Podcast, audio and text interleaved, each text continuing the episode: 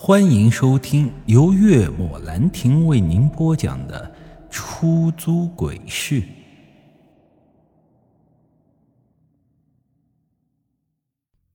一直跑到村口老槐树旁，我都没敢停下来，因为身后的纸人和小女孩仍旧在穷追不舍。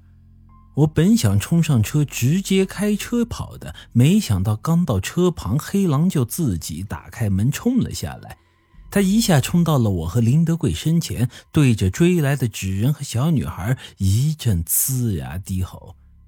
令我震惊的是，纸人和红衣小女孩竟然停住脚步，不敢再上前，反而害怕的往后退了几步。随着黑狼的前进，纸人和小女孩就这样不断的往后退。僵持了片刻，他们最终离开了。直到这时，我才是长长的松了口气。可闲着的心刚放下，黑狼转身就对着林德贵一阵呲牙。他那凶狠的样子，着实把林德贵吓得不轻，跑到我身后拿我做挡箭牌。你这个疯了吧？咬我干啥呀？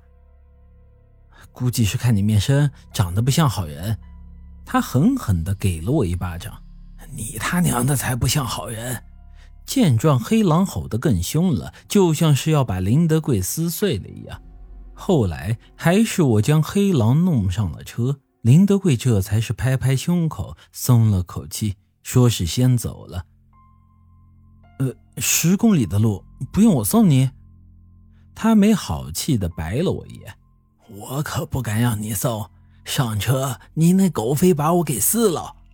说完，他就离开了。看着林德贵身影渐渐消失在黑夜中，我这才上车，向着市区驶去。一路上，我的心情十分的沉重。这孙建国家，我是别想再去了。经过这一次纸人和红衣小女孩的事情后，我早已经有了心理阴影。连林德贵那样的高人都只能跑路，我再去无疑就是死路一条。不得已啊，我只能再次将希望寄托在三个月后的那场机缘上。因为王铁和张鸿飞的下场无时无刻不在提醒着我：如果认命。那么他们的下场就是我的下场。回去的路上，我再次遇到了当初挡在白龙洞公墓那条路上烧纸的老太婆。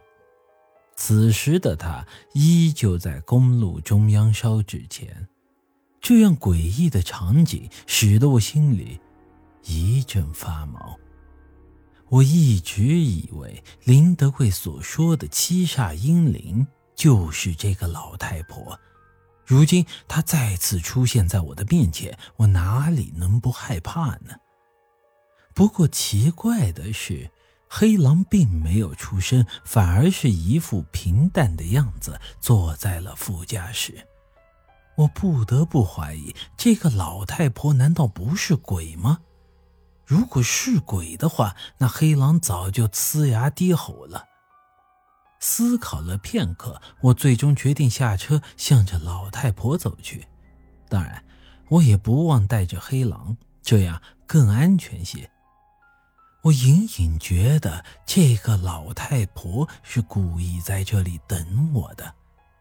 说是巧合，我压根儿不信。第一次能说是巧合，但这一次他又出现在我的必经之路上，这就不是简单巧合能说得通的了。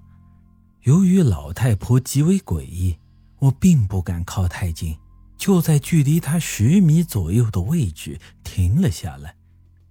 沉默了一分钟左右，她终于是扭头看向了我。命大呀！就这简单的两个字，听得我是一阵疑惑。哎，当初不让你走那条路，你怎么就不听呢？唉。本集已经播讲完毕，欢迎您的继续收听。